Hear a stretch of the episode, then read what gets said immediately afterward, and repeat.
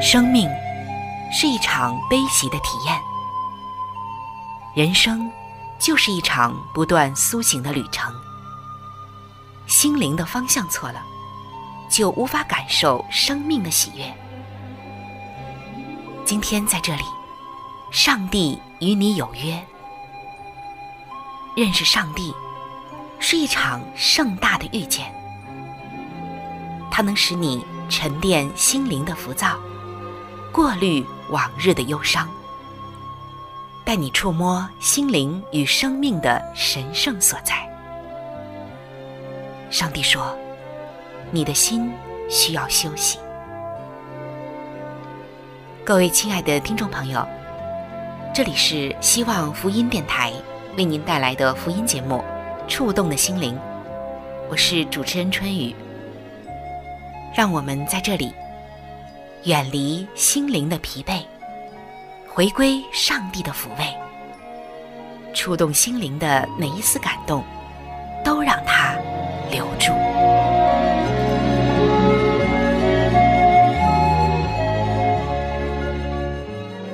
各位亲爱的朋友，平安。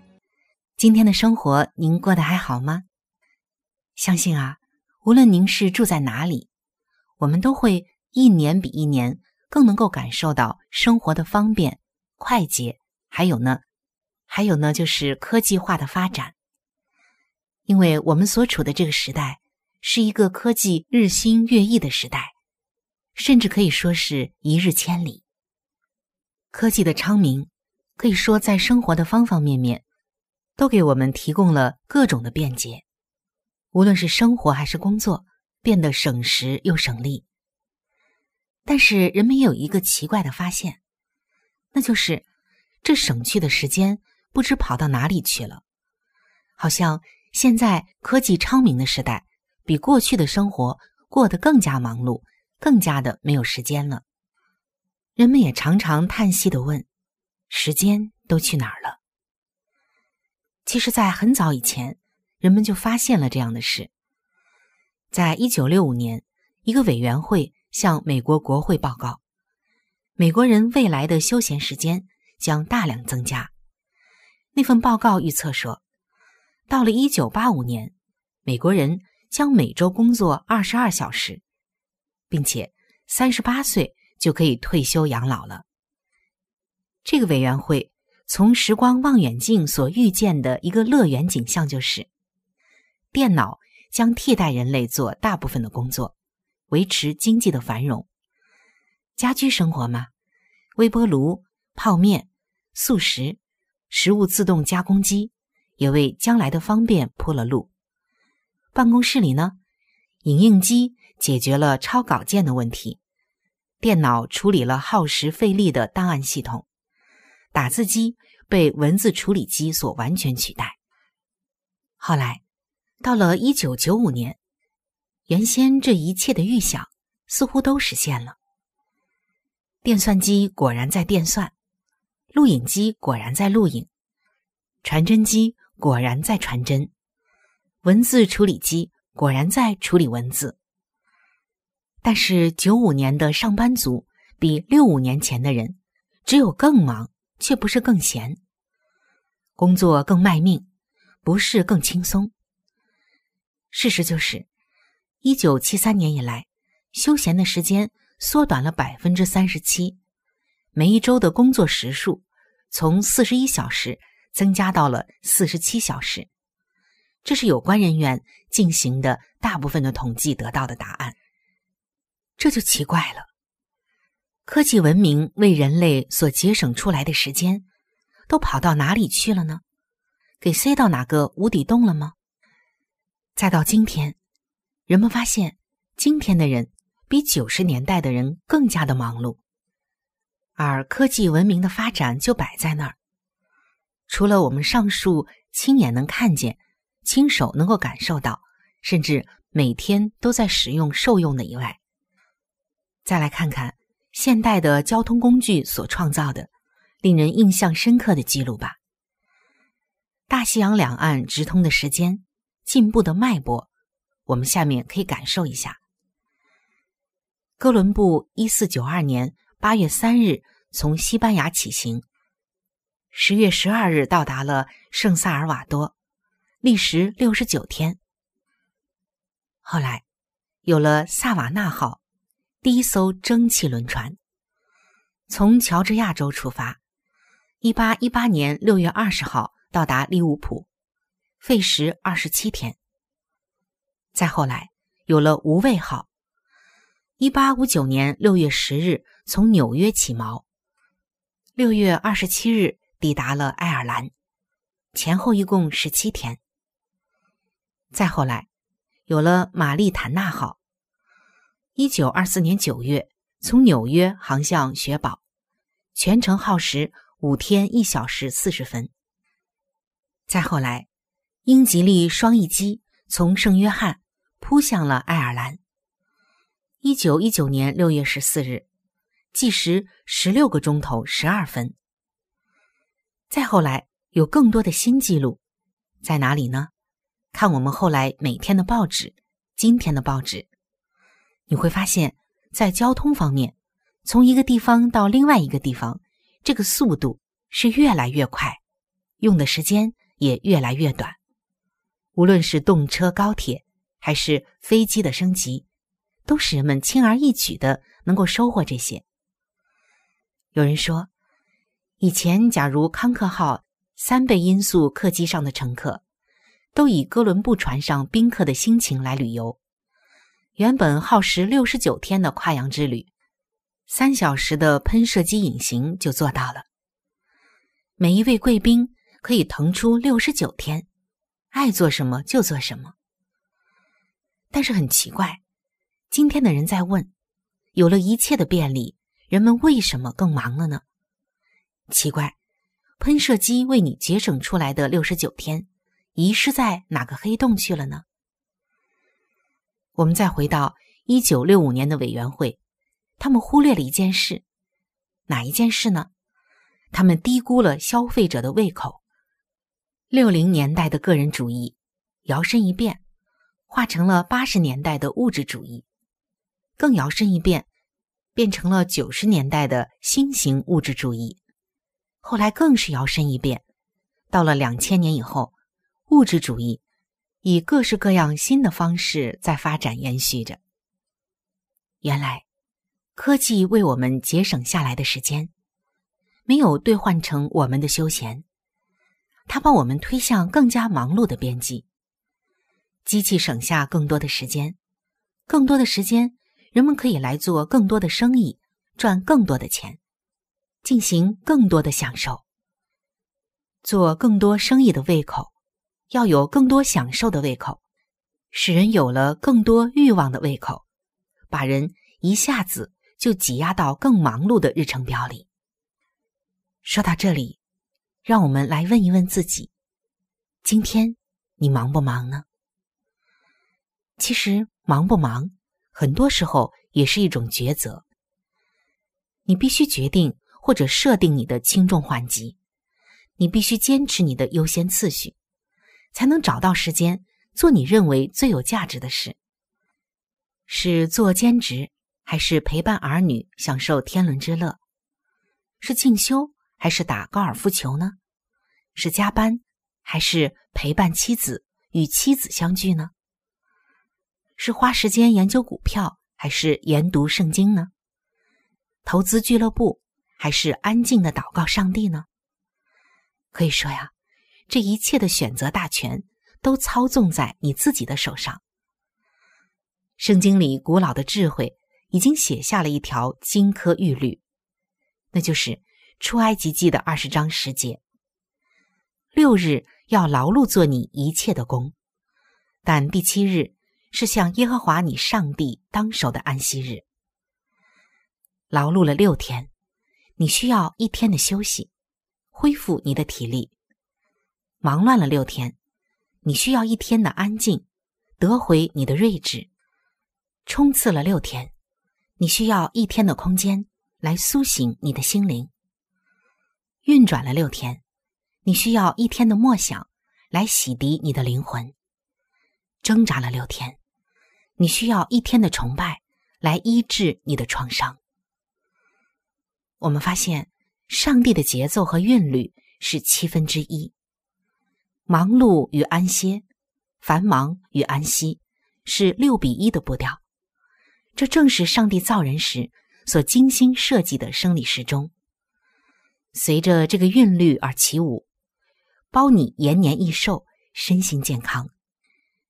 上帝希望你能够回到他给你制定的这个自然规律当中，与上帝的节奏和谐。今天，上帝正在对你说：“放松一下你的眼睛吧，去看看花卉的颜色，波浪起伏的田野，秋色如画的小丘。爱惜一下你的耳朵吧，去听听微风的轻语，雀鸟的歌唱。”松涛的呼啸，海浪的欢笑声。按摩一下你的鼻子吧，去闻闻玫瑰的芬芳，嫩草初剪的风味儿，苹果诱人的气息。洗涤一下你的皮肤吧，去迎接晨雾的抚摸，阳光轻轻的拥抱，森林里负电离子的沐浴。上帝是这样设计人类的。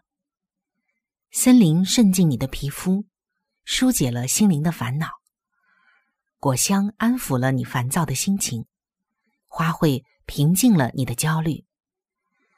在上帝与自然里，你找到了真正的医治；在上帝与圣经里，你寻找了真正的更新。其实，人类的欲望是无法填满的，你的忙碌也是停不下来的。但是今天。调整一下你的脚步，跟随上帝的韵律吧。圣经以赛亚书三十章的十五节说：“你们得救在乎归回安息，你们得力在乎平静安稳。”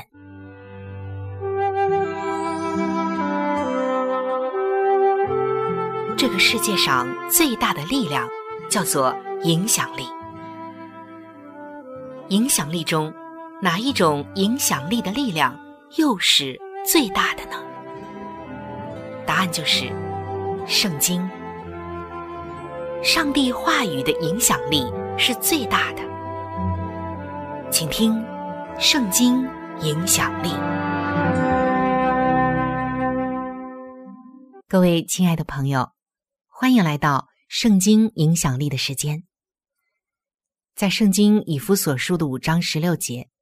有短短的一节经文说：“要爱惜光阴。”这些经文只有短短的五个字，但是做好它，却要贯穿我们整个的人生。说到时间，我们都知道，这时间对每个人啊都是公平的，无论贵贱，每天都是二十四小时，而每个人对时间的态度不见得是一致的。善用时间的人，每天的一千四百四十分钟显得充实一些。那今天你有没有勇气来回顾一下你前面的人生是怎样对待时间的呢？如果你是一个平常人，你的一生大致如下：一生中总共花五年的时间，呆立在队伍中等待着；一生中总共坠入情网有几次？一生中总共沐浴两万五千九百七十二次。一生中总共阅读报纸的时间长达三十个月。一生中总共捧腹大笑四十万零七十八次。一生中总共滞留浴室七年。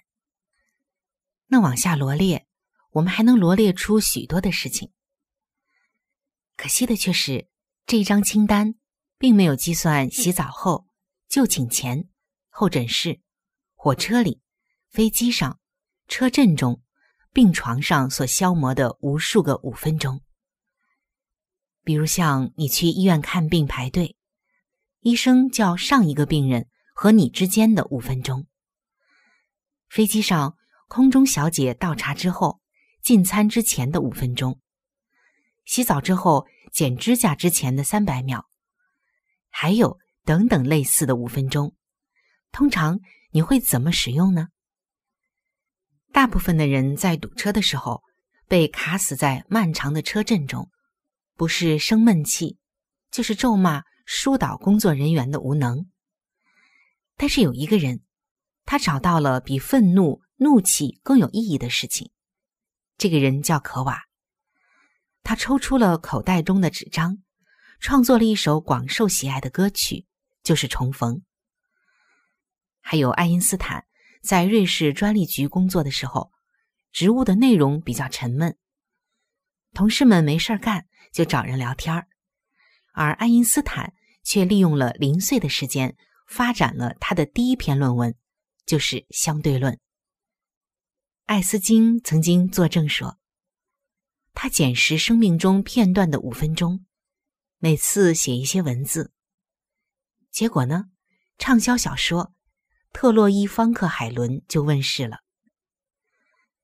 浪费一生中五年的光阴，还有独立在队伍中发呆的人，和善用零头五分钟写成相对论的爱因斯坦，这两者之间的分水岭就在于准备。一个不知道自己可以做什么，一个随时心里都准备好向前迈进几步。缩短现状和目标之间的距离。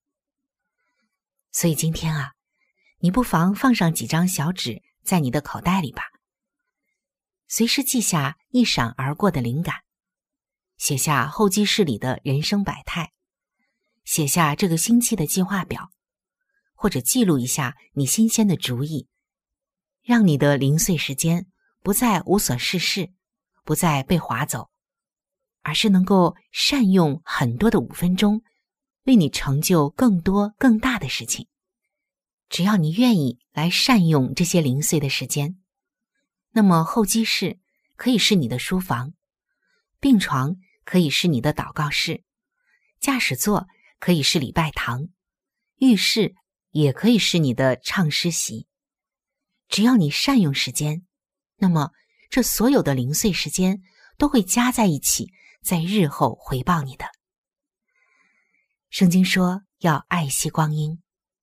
今天的我们有没有真正的爱惜光阴呢？上帝这样说，是有着极大的智慧和爱要给我们的，因为他深深的知道，那些善用光阴的人、爱惜光阴的人，他们的人生将会成就多么大、多么有能力的事情。如果现在的你，已经感受到自己浪费了太多的时间，那么从今天开始爱惜光阴吧。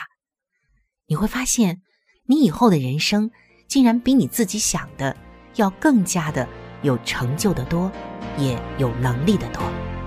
主啊，我心深深爱慕你，你是我唯一的救主，天上地下谁能像你？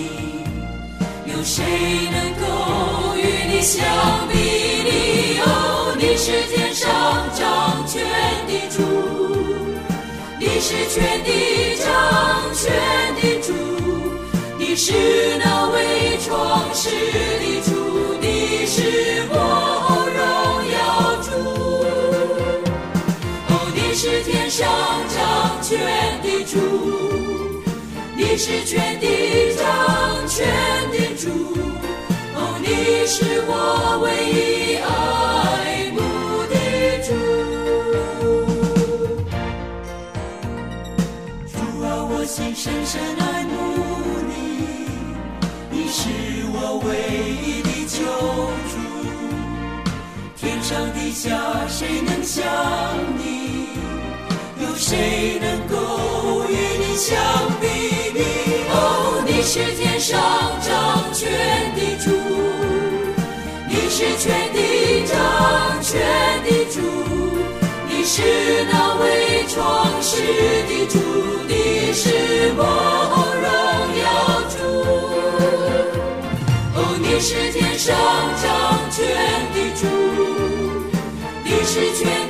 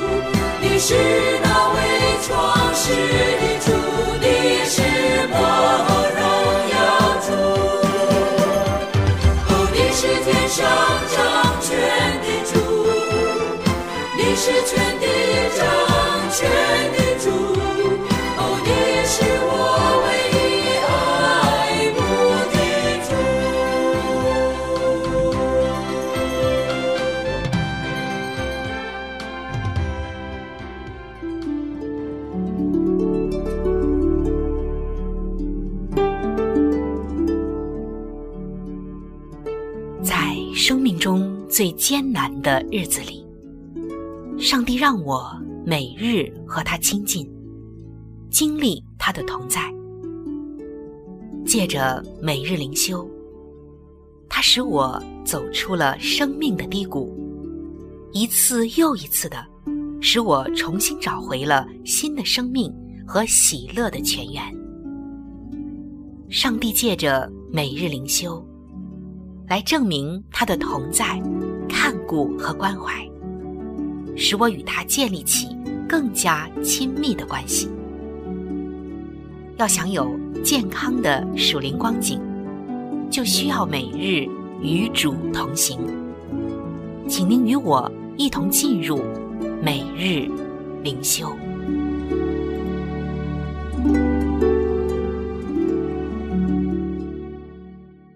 各位亲爱的朋友，欢迎来到每日灵修的时间。走进每日灵修，走进灵性的加油站，也走进上帝在每一天所对我们说的慈爱话语当中。首先，让我们一起来分享今天每日灵修的主题经文，记载在哥林多前书的十章十三节：“上帝必不叫你们受试探过于所能受的。”今天每日灵修的主题是平凡中的不凡。每当听到别人的见证分享，谈到上帝如何在他们身上行神迹奇事，你的心里会有怎样的感受呢？我相信啊，我们的心情往往会很激动。一方面，我们会为他们的祷告蒙应允而感到高兴；而另一方面，我们也可能会疑惑：为什么上帝这么久都不在我的身上行奇事呢？有的时候，我们会觉得，既然上帝以意想不到的方式向亚伯拉罕显现，如果他也这样向我们显现，那就可以激励我们，让我们愿意成为他忠心的仆人。但是，我们不要忘了。当你读《创世纪》的十二章一到四节，十五章的一到六节，十六章的十六节，还有十七章的十二节时，把这几段经文串在一起看，你就会发现，上帝是每隔十二年或十四年才向亚伯拉罕显现一次的。亚伯拉罕一生的年日多半都是平淡无奇的，和我们一样，在我们平凡的日常生活中。其实都有上帝的作为。格林多前书的十章十三节说：“上帝必不叫你们受试探过于所能受的，在受试探的时候，总要给你们开一条出路。”上帝每一天都在护卫着我们。当撒旦展开猛烈的攻击时，他不会让我们孤单无助的被击垮。当试探来临的时候，上帝。会为我们开出一条逃生之门。当每个夜晚来临，我们上床休息的时候，我们应当安静的思考，感谢上帝在我们平凡生活中的作为。所以，我们不应该只期盼上帝为我们行奇事，而是应该感恩，因他已行了大事。每一天。我们都求主帮助我们在平淡的生活中看见他的大能和他的同在，也感谢主，在我们未曾察觉的时候，他已经为我们行了大事。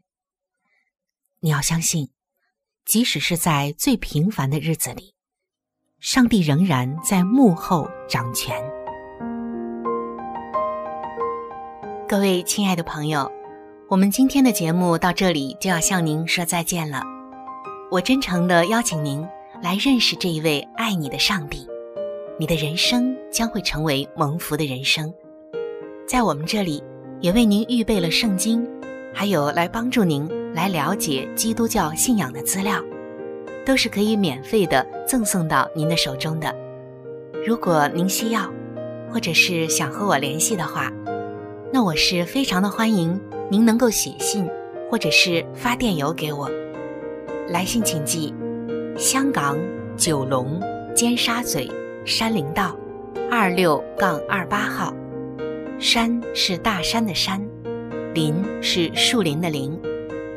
香港九龙尖沙咀山林道二六杠二八号，您写“春雨收”就可以了。春是春天的春，雨是雨水的雨。如果您想发电邮的话，请记我的个人邮箱，我的邮箱是 c h u n y u。